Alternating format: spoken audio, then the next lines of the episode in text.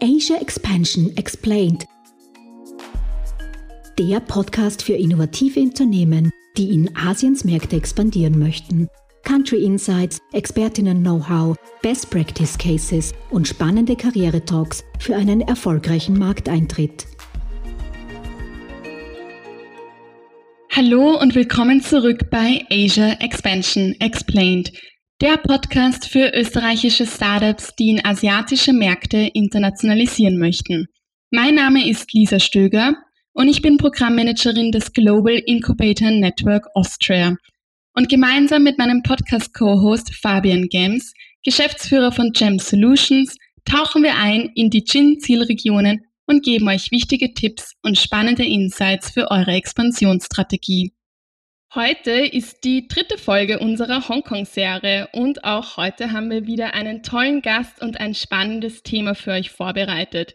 Wir freuen uns auf Katharina Unger. Sie ist Gründerin von Living Farms. Katharina lebt und arbeitet seit 2014 in Hongkong und wird oft als Vordenkerin im Bereich Design für Nachhaltigkeit, Lebensmittel und landwirtschaftliche Innovation beschrieben. Als Industriedesignerin war sie neben Hongkong auch in London, Wien, Afrika und in den USA tätig, bevor sie dann mit Living Farms ein Pionierunternehmen auf dem Gebiet neuartiger Lebensmittelinnovation gegründet hat. Und welches Thema wir heute für Katharina vorbereitet haben, das verrät euch jetzt Fabian. Ja, mit Katharina sprechen wir heute über Leadership and Recruitment. Und wir sind gespannt auf ihre Tipps für ein erfolgreiches Teammanagement. Als CEO von Living Farms hat sich Katharina ein starkes und vor allem internationales Team aufgebaut. Und welches Erfolgsrezept sie verfolgt, das verrät sie uns heute. Katharina ist aber nicht nur Startup-Gründerin und CEO von Living Farms, sondern außerdem auch Vorstandsmitglied bei Austrian Startups, TEDx-Sprecherin und wird häufig als Dozentin, Keynote-Speakerin oder für Fernsehinterviews weltweit gebucht. Alles in allem hat Katharina sowohl im chinesischen als auch im internationalen Raum Erfahrungen sammeln können. Und wir freuen uns, mit ihr heute einen Blick in die Geschäfts- und Arbeitswelt in Hongkong zu werfen. Hallo Katharina, freut uns, dass du heute bei unserem Podcast Asia Expansion Explained dabei bist. Heute zum Thema How to Recruit a Strong Team. Da bringst du ja sehr viel Erfahrung mit.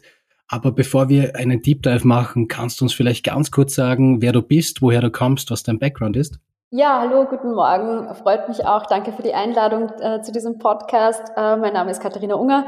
Ähm, ich ähm, bin äh, im Südosten Österreichs, im Südburgenland aufgewachsen, äh, komme aus der Richtung Produktentwicklung, habe Industriedesign studiert ähm, und bin 2012 das erste Mal nach Hongkong gekommen, ähm, damals habe ich für ähm, im Industriedesign-Bereich noch gearbeitet und habe 2015 dann meine Firma in Hongkong gegründet. Mittlerweile gibt es zwei Büros, eines in Hongkong und eines in Österreich. Super, perfekt. Jetzt hast du schon angesprochen, ihr habt eine Niederlassung in Hongkong. Das wird natürlich sehr viele Startups auch, äh, die unseren Podcast hören, interessieren. Mhm. Ähm, du hast die Niederlassung gegründet, nachdem ihr dort Traction gehabt habt. Und wie gehe ich jetzt vor, wenn ich die ersten Mitarbeiter einstellen möchte in Hongkong? Wie, wie seid ihr da vorgegangen? Mhm. Ja, ähm, also ganz, ganz jetzt zu, zu Beginn muss man mal sagen, ähm, dass äh, mein Weg wahrscheinlich nicht der übliche war. Also wir haben nicht zuerst in Österreich gegründet und dann quasi eine Niederlassung in Hongkong, sondern die Hongkong-Firma äh, bestand als erstes, also das habe ich als erstes gegründet, ähm, und zwar, weil ich dort einfach gewohnt habe und dort auch die, die Möglichkeit hatte, in, ähm, über der Grenze in China Herstellung unserer, die Herstellung unserer Produkte zu organisieren. Ähm, wie sind wir die ersten, also mein, meinen allerersten äh, Mitarbeiter habe ich gefunden eigentlich über einen gemeinsamen, unseren gemeinsamen Freundeskreis.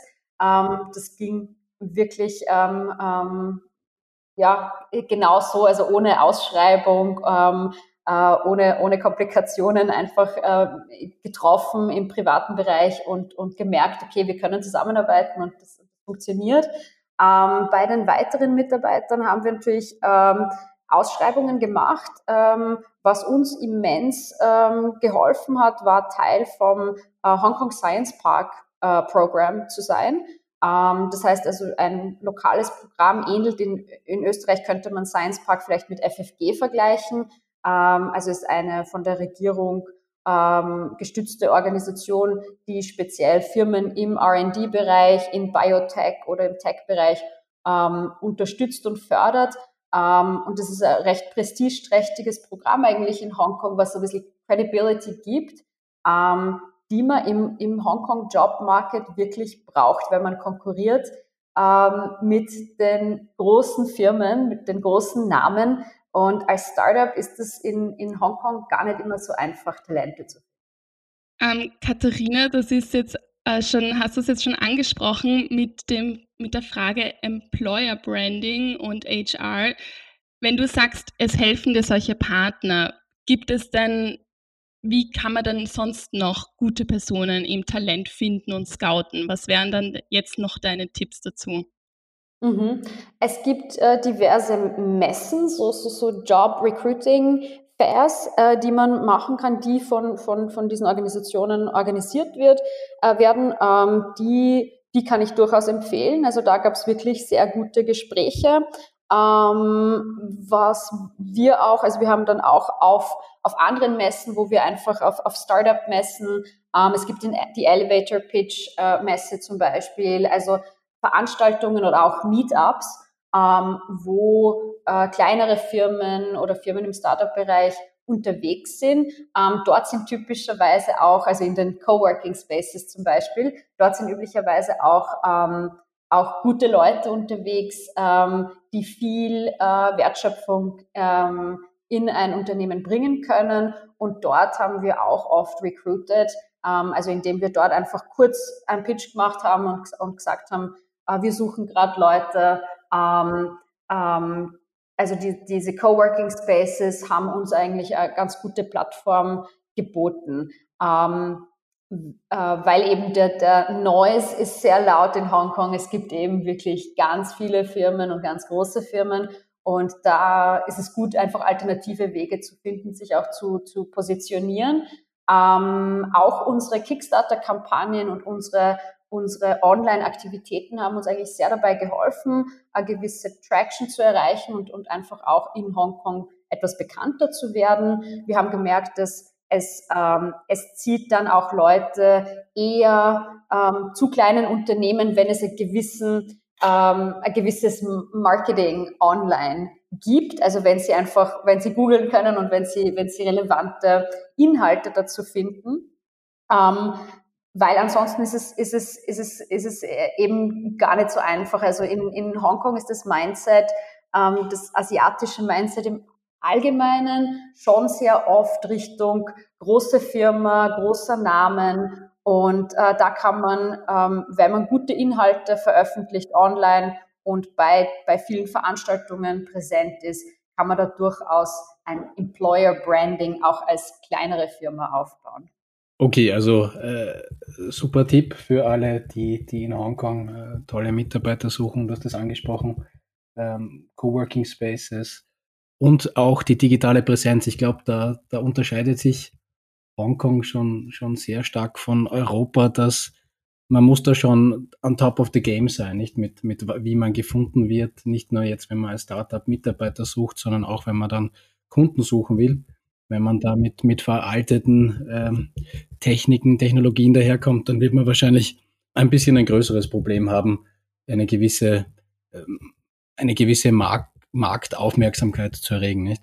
Mhm. Ja, absolut. Und dann, ähm, wenn dann Leute sich vorstellen kommen oder, oder, oder sich bewerben, ähm, wo ein großer Unterschied ähm, auch ist zu, zu Österreich, ähm, ähm, ist der Speed. also der mhm. Speed, jemanden einzustellen, ist ebenfalls schneller. Ähm, man muss die Leute, wenn sie, wenn sie gut sind, wirklich ähm, ja, wirklich schnell sein ähm, und die Leute festnageln quasi und den Deal machen quasi, weil die ja. haben oft einfach sehr viele Optionen, ähm, anders als in Österreich, wo, wo so ein Recruiting-Prozess ähm, dann schon über mehrere Etappen gehen kann und, und vielleicht vier, vier bis sechs Wochen dauern kann, auch in einem kleinen Startup. Ähm, da waren wir in Hongkong eigentlich immer viel, viel schneller. Das ging dann eigentlich wirklich innerhalb von zwei Wochen haben wir dann gesagt, okay, passt, das machen wir oder sogar, sogar schneller. Ähm, und in den vorbereitenden Gesprächen ähm, fand ich persönlich, dass es auch immer wichtig war, die Vorteile von einem kleineren Unternehmen ähm, hervorzuheben, die Vorteile in der, in der Arbeitskultur, ähm, in dem, was die Leute an Ownership mitbringen können. Ähm, das war, glaube ich, für unsere Mitarbeiterinnen ein wichtiges Unterscheidungsmerkmal, zu sagen, okay, sie, sie gehen das Risiko quasi ein, mit einem kleineren Unternehmen zu arbeiten und nicht mit einem, äh, mit einem Big Brand, weil sie eben gewisse Benefits haben, die jetzt über Annual Paid Leave und monetäre Benefits äh, hinausgehen, nämlich flexiblere Arbeitszeiten, ähm, eine weniger hierarchische Unternehmensstruktur und einfach viel mehr äh, Möglichkeiten, wirklich etwas zu bewegen im Unternehmen. Mhm. Katharina, spielt da dann auch äh, Lohntransparenz eine Rolle? Also wenn man jetzt die ganzen Vorteile von kleinen, innovativen Unternehmen erwähnt, wie ist es dann aber bei der Lohntransparenz? Muss man so auch vor den, oder kann man so, dass auch die Personen zu sich locken? Ähm, äh, da habe ich eigentlich relativ wenig Erfahrung. Ich muss sagen, dass offener über Gehälter diskutiert wird, auch in, unter, unter den Kollegen und Kolleginnen.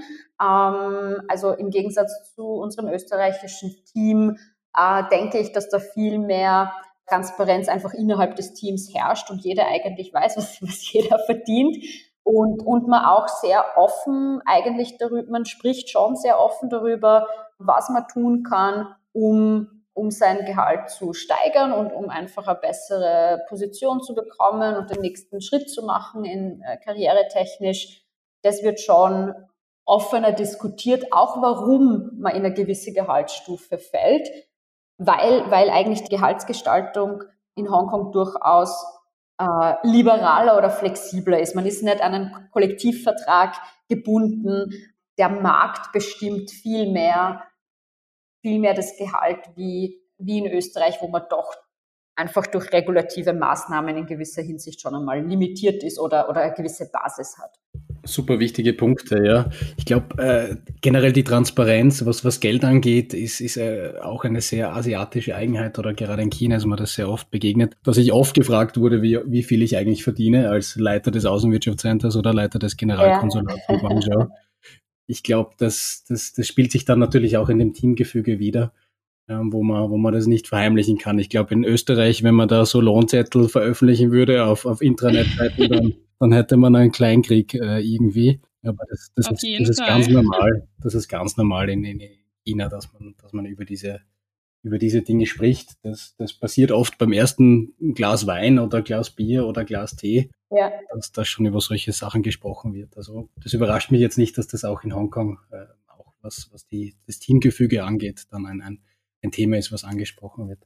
Ja, ähm, absolut. Ich hätte noch eine, eine Frage an dich, äh, Katharina. Ihr seid ja doch äh, in einem sehr gewichtigen Bereich unterwegs. Äh, Stichwort, großes Stichwort Social Impact. Wie wichtig ist das für Hongkong-Chinesen oder internationale Experts, die in Hongkong leben, dass sie an einem Startup teilhaben, die ja, ob das jetzt der Food Supply Chain oder was auch immer betrifft, an, ein, an etwas Großen mitarbeiten können. Also das würde mich noch interessieren, auch im Vergleich zu dem, was ich in Festlandchina erlebt habe, wie du das erlebt hast. Mhm, mhm. Ähm, ich denke, es wird, es wird definitiv immer mehr Thema. Ähm, es war vor einigen Jahren anders. Es, es ist jetzt ähm, auf jeden Fall äh, ein, ein wichtigeres Thema geworden.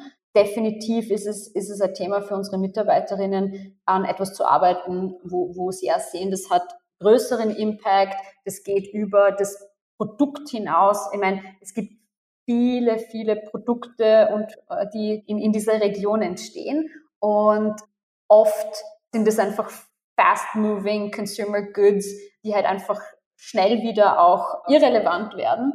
Und da genießen unsere Mitarbeiterinnen schon so ein gewisses Long-Term Goal, dem sie nachgehen können. Das, das ist wirklich wichtig. Darüber hinaus denke ich, ist, ist für unsere Leute auch ähm, entscheidend die Unternehmenskultur. Also es gibt wirklich eine sehr mhm. freundliche Unternehmenskultur. Wir sind, wir sind auch ein kleines Team, muss man sagen. Also wir sind insgesamt 20 Leute und Und sie sind auch, es ist auch sehr, wir sind auch sehr eng verbunden. Also wir haben ein Büro eben in Wien und eines in Hongkong.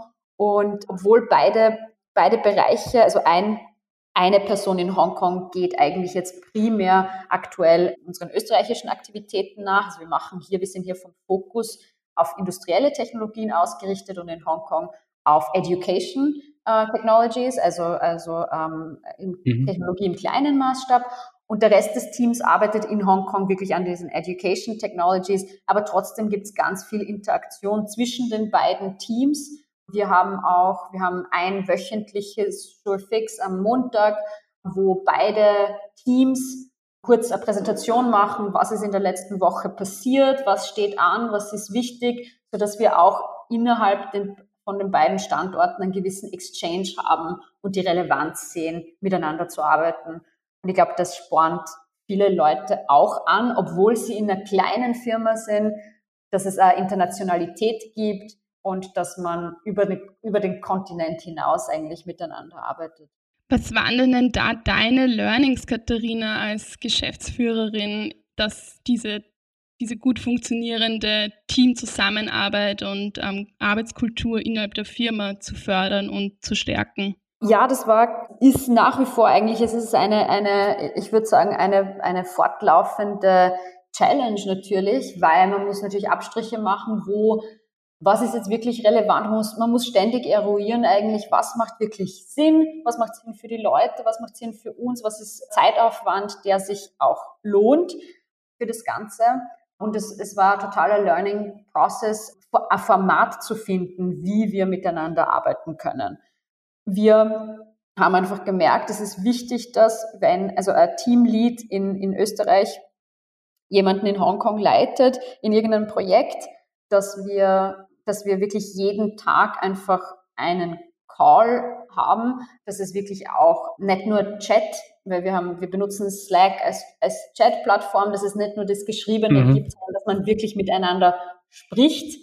Und ähm, das, das ist total entscheidend und eben, dass es ein Format gibt, wo man einfach Basic Info austauscht, um einander auf dem Laufenden zu halten. Und dann einfach ständig mit dem Team abchecken, ist das noch das relevante Format dafür. Mhm. Okay, super spannend. Und wie läuft die Kommunikation? Ich habe das oft erlebt zwischen Festland China und Österreich, dass da die Kommunikation auseinander läuft. Wie, wie hast du das erlebt? Gibt es da unterschiedliche kulturelle Auffassungen, wie was wo gemacht wird, wo du sagst, okay, das sind auch ein paar interessante Learnings, die du dann implementiert hast in den weiteren Kommunikations- Formen oder sagst du, okay, die Hongkong-Chinesen beziehungsweise die Experts, die da leben, die sind sowieso so westlich eingestellt, dass es da nicht wirklich äh, große Kommunikationsprobleme gibt. Vielleicht das Speed, kann ich mir vorstellen, mhm. dass das von den Hongkongern mehr getrieben wird, jetzt von der Österreicher Seite, die vielleicht noch sagen, okay, da, da schaue ich, dass das ordentlich gemacht wird, bevor ich da was schreibe, was nicht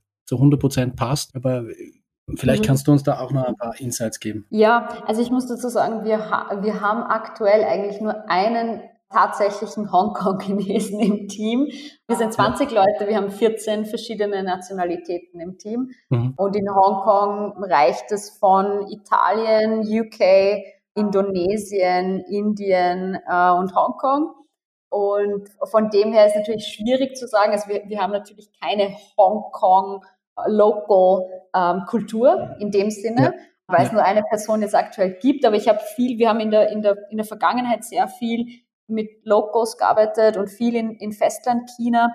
Und ich würde sagen, der, es ist, und das, das zieht sich jetzt nicht, das ist nicht nur unbedingt in, in, in Hongkong oder in Asien vorhanden, sondern natürlich auch in, in Österreich, aber die, die Klarheit muss man immer wieder pushen. Also mhm. ähm, das, und das ist noch wichtiger in Asien jetzt wie bei uns, dass man am Ende von einem Gespräch oder wenn man über ein gewisses Thema diskutiert, dass man einfach ganz klar Rückfragen stellt und ganz klar festlegt, was sind jetzt wirklich die Deliverables, was wird erwartet ähm, mhm. von, vom anderen und was ist die Deadline.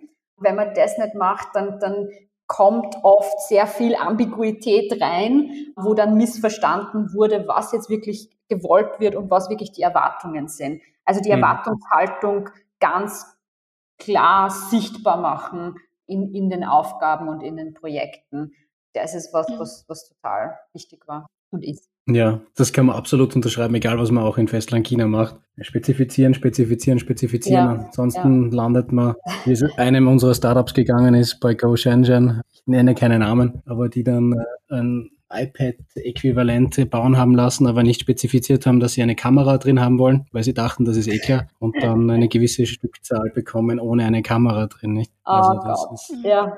Aber das sind so die Learnings, die man natürlich, die man natürlich äh, selber machen muss. Ja, also das ja, kann man gar ja, nicht vorwegnehmen, glaube ich. Mhm. Ja, ich glaube, das ist, das ist alles, was man, was man nicht irgendwie festlegt und festschreibt, wird nicht, wird nicht einfach passieren, ja. Man, man darf nichts ähm, irgendwie äh, äh, vorwegnehmen.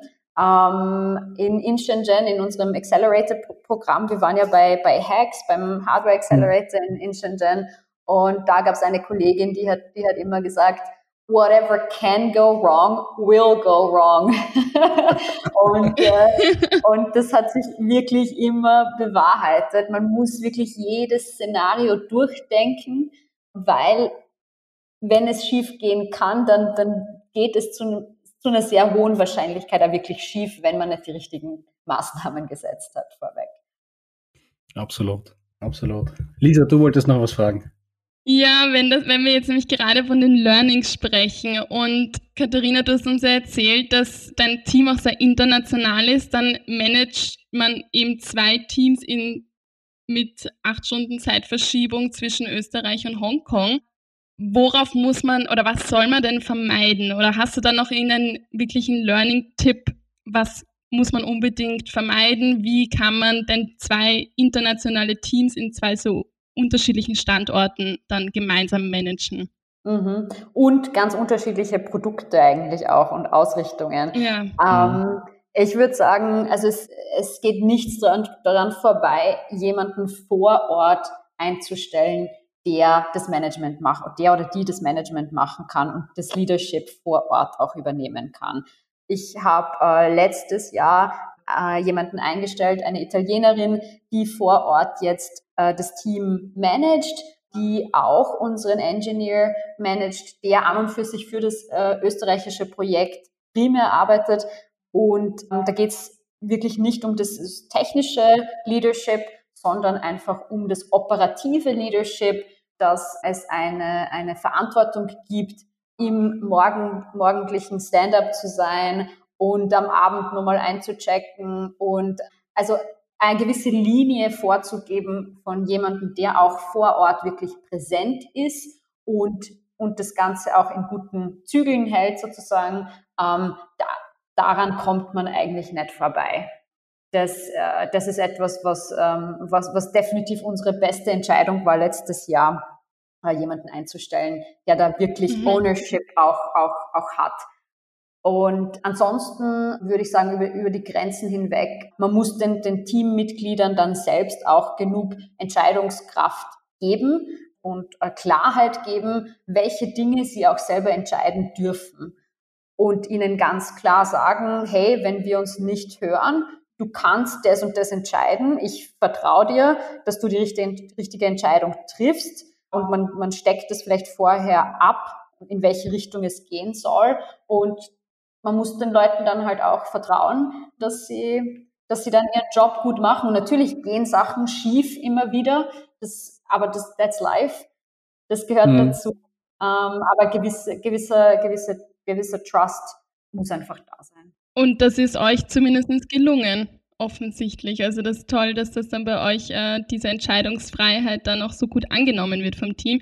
Eins vielleicht auch hier noch zu sagen, dass die menschlichen Ressourcen auch einfach notwendig sind. Also man kann wirklich keine Internationalisierung starten oder einen neuen zusätzlichen Markt betreuen, ohne da Personen abzustellen. Also das haben wir jetzt immer wieder, auch in unseren anderen Podcast-Serien zu Festland China, Südkorea und Japan war das auch immer, immer wieder kam das zur Sprache. Mhm, mh. Ja, der typische Markt am Vorübergehen. Also den, einen typischen Markt beim Vorübergehen erobern funktioniert einfach nicht. Punkt. Ja. Ja, Bitte, Katrin. Ja, es erfordert auch eine gewisse, ähm, ein gewisses Zeitinvestment einfach, um den Markt kennenzulernen natürlich und um auch, was, was ich extrem hilfreich fand, um auch diese, ähm, die lokal, also die, die, die, die lokalen Programme eben vor Ort, wie Hong Kong Science Park zum Beispiel oder Cyberport, ähm, oder ähnliche Programme,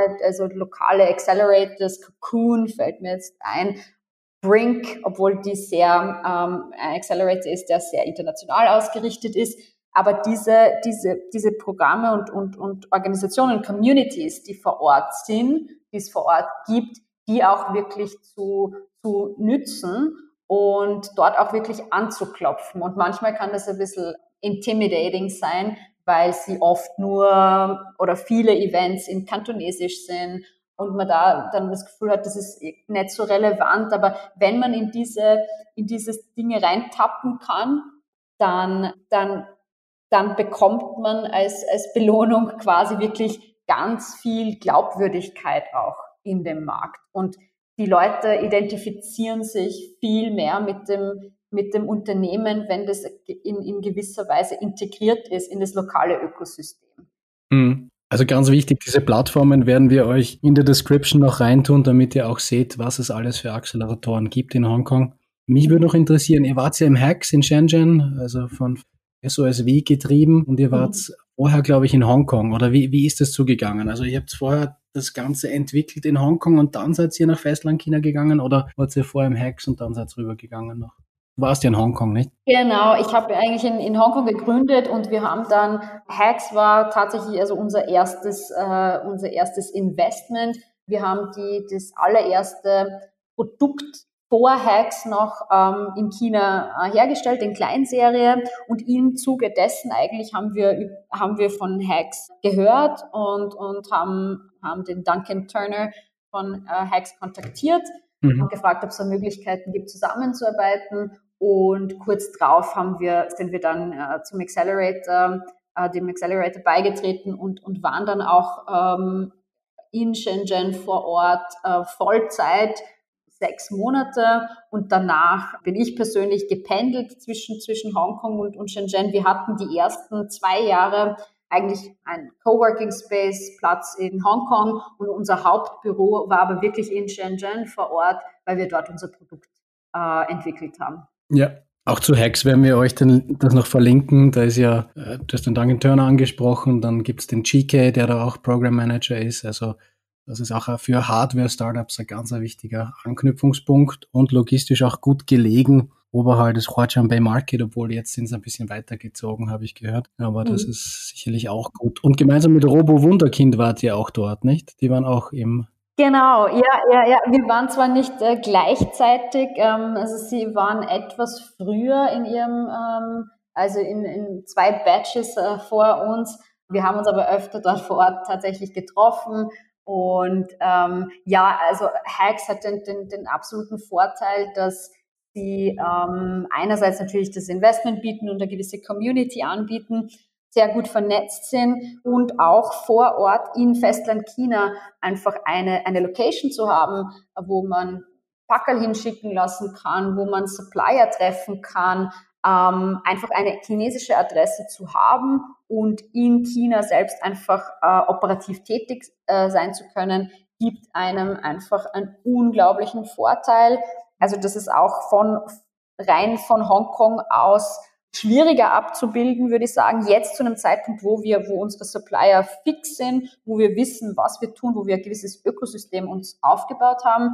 Jetzt ist es in Ordnung, dass wir jetzt nur mehr in Hongkong eigentlich vor Ort sind aktuell und von Hongkong aus ähm, die Sachen organisieren. Aber ganz am, am Beginn, wenn man erst jetzt in China etwas herstellen will oder ganz frisch im, im Projekt drin ist, ist es, ist es total wichtig, auch wirklich vor Ort eine Base zu haben. Mhm. mhm. Weil wir schon langsam wieder zum Abschluss kommen, würde mich jetzt noch interessieren, der direkte Vergleich Arbeitsmarkt Österreich, Hongkong. Kannst du uns ja wirklich erst also die richtigen Insights geben bezüglich Verträge und Wochenstunden? Was ist denn da jetzt der tatsächliche Unterschied? Wie viel sind, wie viele Stunden umfasst ein ein Vertrag in Hongkong? Gibt es da nur All-In-Verträge? Gibt es da so Verträge wie bei uns in Österreich mit 38,5 Stunden? Wie ist das mit der Erreichbarkeit? Uhrzeiten? Also kannst du uns da noch einen kurzen Vergleich geben? Mhm.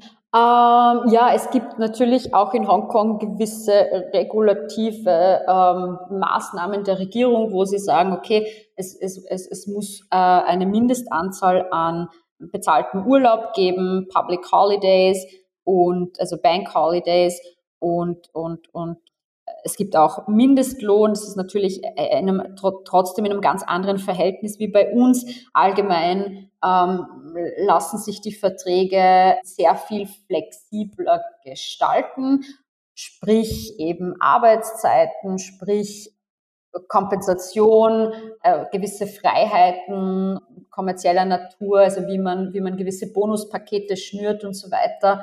Im Allgemeinen kann man sagen, ja, man hat grundsätzlich weniger, weniger vorgeschriebene Urlaubstage.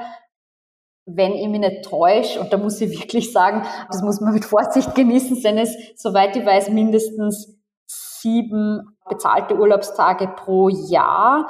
Der, der, der Usus aber ist, liegt eigentlich bei 15 Tagen plus.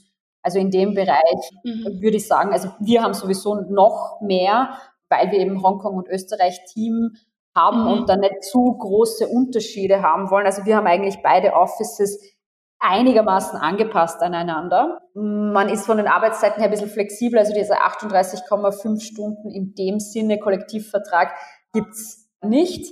Leute sind auch allgemein viel mehr dazu bereit, ähm, Overhours zu machen. Das ist einfach, äh, es gibt eine viel größere Bereitschaft, einfach die Arbeit fertig zu machen, die gemacht werden muss. Und dementsprechend haben wir auch nur All-in-Verträge. Ja, also es ist, es ist, es ist lieber, liberaler, ja. Aber wir versuchen mhm. es zwischen den, zwischen den Büros anzupassen, so dass es auch fair ist ähm, den Leuten gegenüber. Und eine weitere Sache muss man sagen, es ist, es, es kommt natürlich auch stark darauf an, welche Art der Tätigkeit man man macht im Unternehmen und, und welche Art von Leuten man einstellt. Also die, der Local Hong Kong Chinese Person ist äh, eher dazu bereit, würde ich sagen, oder in diesen, in diesen ähm, Firmen, wo, wo sehr viele Hongkong-Chinesen arbeiten und es relativ wenig Expats gibt, dort ist die, die Bereitschaft für weniger Lohn mehr zu arbeiten eigentlich viel höher in dieser, in der Kultur grundsätzlich. Wenn man dann aber gewisse Internationalität im Unternehmen hat, ist es sehr wohl üblich, dass ähm, schon eine progressive äh, Market Rate auch anzubieten und gute Konditionen. Mhm. Super wichtige Punkte dabei. Bevor wir zu deinem persönlichen Insider-Erfolgstipp kommen, würde mich eines noch interessieren. Du warst ja vorher schon in Hongkong aktiv, hast du uns, äh, hast uns erzählt. Das heißt, für dich war Hongkong jetzt kein Neuland, aber was waren trotzdem für dich nach der Gründung so die größten Challenges, die du gesagt hast, okay, die muss man wirklich überwinden, damit man in Hongkong erfolgreich ist? Ähm, eigentlich erstens mal ähm, ein Büro zu finden, das leistbar ist. Sprich, entweder ein Büro, das, ja. die Mietpreise sind halt einfach ähm, horrend und ähm, wenn man, wenn man eine Person ist oder zwei Personen oder drei Personen, wenn man so ein Mini-Unternehmen ist, dann, dann geht es, dann geht's eigentlich, dann ist eigentlich die Challenge, okay, man findet ein Coworking Space, äh, der gute Konditionen hat und der aber super Community hat. Das ist total wichtig. Es gibt eigentlich viele Coworking Spaces, die, wo die Community nicht so äh, für uns nicht so gepasst hat. Also bei einem ganz kleinen Team würde ich sagen, ist es wesentlich einfach, welche, welche Community man beitritt. Ähm, mhm. Für etwas größere Teams ist die Challenge, wie findet man ein, ein eigenes Büro, das im, im einigermaßen im Kostenrahmen bleibt und, mhm. und dann einfach auch wirklich in die Community einfach reinzukommen und da wirklich akzeptiert zu werden und integriert zu werden, auch in die Local Hong Kong Community und nicht nur in, in diese Ex Expat-Bubble. Mhm. Mhm. Ja, das ist doch ein schöner Abschluss. So haben wir begonnen, dass es wichtig ist, die Community zu haben und über Coworking Spaces. Also ich glaube, das ist, war ist ein ganz, ganz wichtiger Tipp, den man sich aufschreiben sollte, dass man über Coworking Spaces geht. So findet man auch gute Talente, wie du uns berichtet hast, Katharina. Mhm. Und ja, jetzt trotzdem zum Abschluss dein persönlicher Insider-Erfolgstipp an unsere Zuhörerinnen und Zuhörer. Mein persönlicher äh, Insider-Erfolgstipp, ich würde sagen, Motto, always show up. Einfach präsent sein, wenn es Probleme gibt. Natürlich in der aktuellen Zeit ist es, ist es ja, wo, wo, wo man persönliche Face-to-Face-Kontakte eher vermeiden sollte, ist es ähm, etwas kontrovers, aber es außerhalb von, von Pandemiezeiten lohnt es sich einfach ganz stark, eher Artikel zu buchen und hinzufliegen und sich das vor Ort anzuschauen, was das wirklich das Problem ist und, und einfach vor Ort zu sein. Äh, sich nicht zu scheuen, auch wenn es Sprachbarrieren gibt äh, oder sonstiges, einfach präsent zu sein und selber einfach vor Ort auch, auch mal da zu sein, um, um, um sich die Sachen anzuschauen. Also always show up. Super. Das ist, glaube ich, ein perfektes Schlusswort. Dann dürfen wir uns ganz herzlich bei dir bedanken, Katharina. Wir versuchen so viel Informationen von dem, was wir jetzt gehört haben, mit den Links in die, in die Description reinzupacken. Und ja, Katharina, wünschen dir trotz Pandemiezeiten eine baldige Rückkehr auch nach Hongkong, damit du wieder, damit du deinen Travel-Bug, der dich sicherlich gepackt hat, wieder ein bisschen befriedigen kannst. Und ja, hoffen, dass wir uns bald mal wieder hören. Ich sag auch danke. Vielen Dank, Katharina. Liebe Zuhörerinnen und Zuhörer, wir sind schon wieder am Ende unserer heutigen Folge angelangt. Wir freuen uns, wenn ihr auch nächste Woche wieder mit dabei seid bei Asia Expansion Explained. Das war Asia Expansion Explained, Ihr Podcast für eure Internationalisierung nach Asien. Ihr habt Fragen, Anregungen, Wünsche? Dann schreibt uns unter podcast.gin-austria.com. Weitere Infos zu den Startup Services von Global Incubator Network Austria findet ihr auf gin-austria.com. Ready for the next steps? Go big, go global, go Asia. Dieser Podcast ist eine Kooperation zwischen Jam Solutions und dem Global Incubator Network Austria, ein Förderungsprogramm des Austria Wirtschaftsservice und der österreichischen Forschungsförderungsgesellschaft.